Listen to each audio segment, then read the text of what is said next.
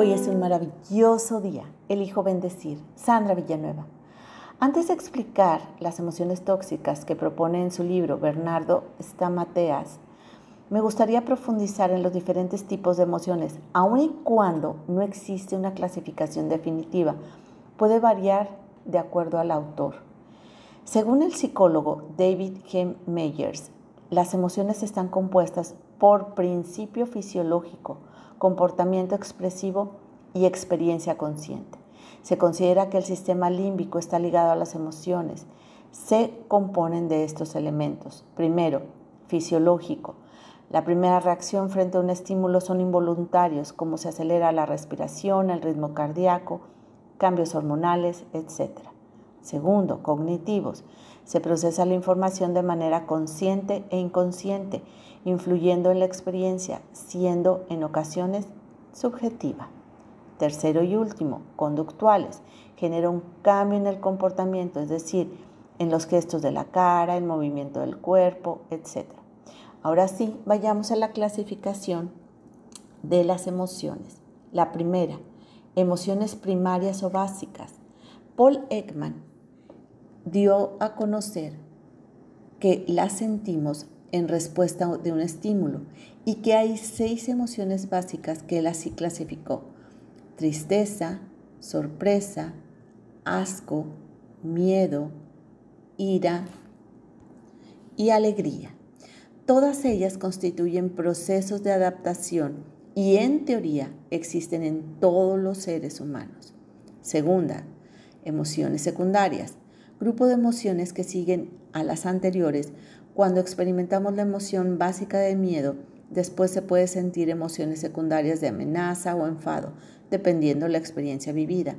Las emociones secundarias son causadas por normas sociales o normas morales.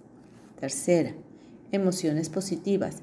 De acuerdo como la emoción afecta la conducta de la persona, se le conoce positiva o negativa. A las positivas también se les llama emociones saludables. Afectan positivamente el bienestar de las personas, influyendo de la manera de pensar, razonar y actuar. La alegría, satisfacción, gratitud hacen tener una actitud positiva frente a la vida y sentir experiencias que ayudan al bienestar. 4. Emociones negativas o tóxicas opuesto a las positivas. Afecta negativamente el bienestar de las personas. También se conocen como emociones tóxicas y provocan el deseo de evitarlas o evadirlas, como tristeza o miedo. Recordemos, este tipo de emociones también forma parte de la gama de emociones que sentiremos en el transcurso de la vida por las diferentes experiencias, pero el momento, la cantidad o intensidad indicarán si son perjudiciales o no. Estas emociones forman parte del proceso de aprendizaje. Gracias a ellas, la memoria emocional ayuda a recordar las consecuencias de ciertas conductas. 5. Emociones ambiguas. Se les conoce también como emociones neutras, puesto que no provocan ni emociones positivas ni negativas, ni saludables ni no saludables, eh, como el caso de la sorpresa. La existencia de estas emociones nos muestra que somos complejos y que las experiencias presentan muchos matices. 6.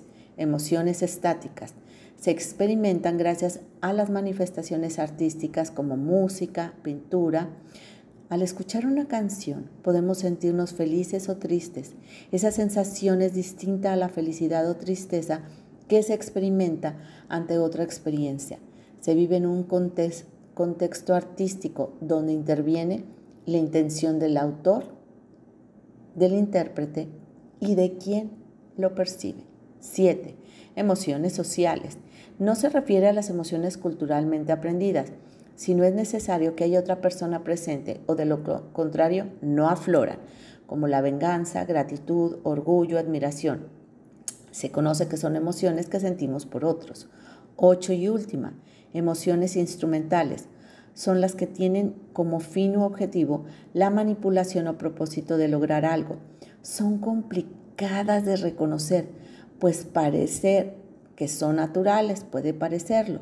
Sin embargo, son emociones forzadas, esconden una intención. En ocasiones son fruto de la autosugestión, someterse a contextos voluntariamente para hacer que una parte de esa emoción tiña nuestra forma de comportarnos mm, a veces suele ser complicado. Hermosa alma, te reconozco serena, calmada, alegre, sabia. Te mando un fuerte y cálido abrazo. Sandra Villanueva, yo estoy en paz.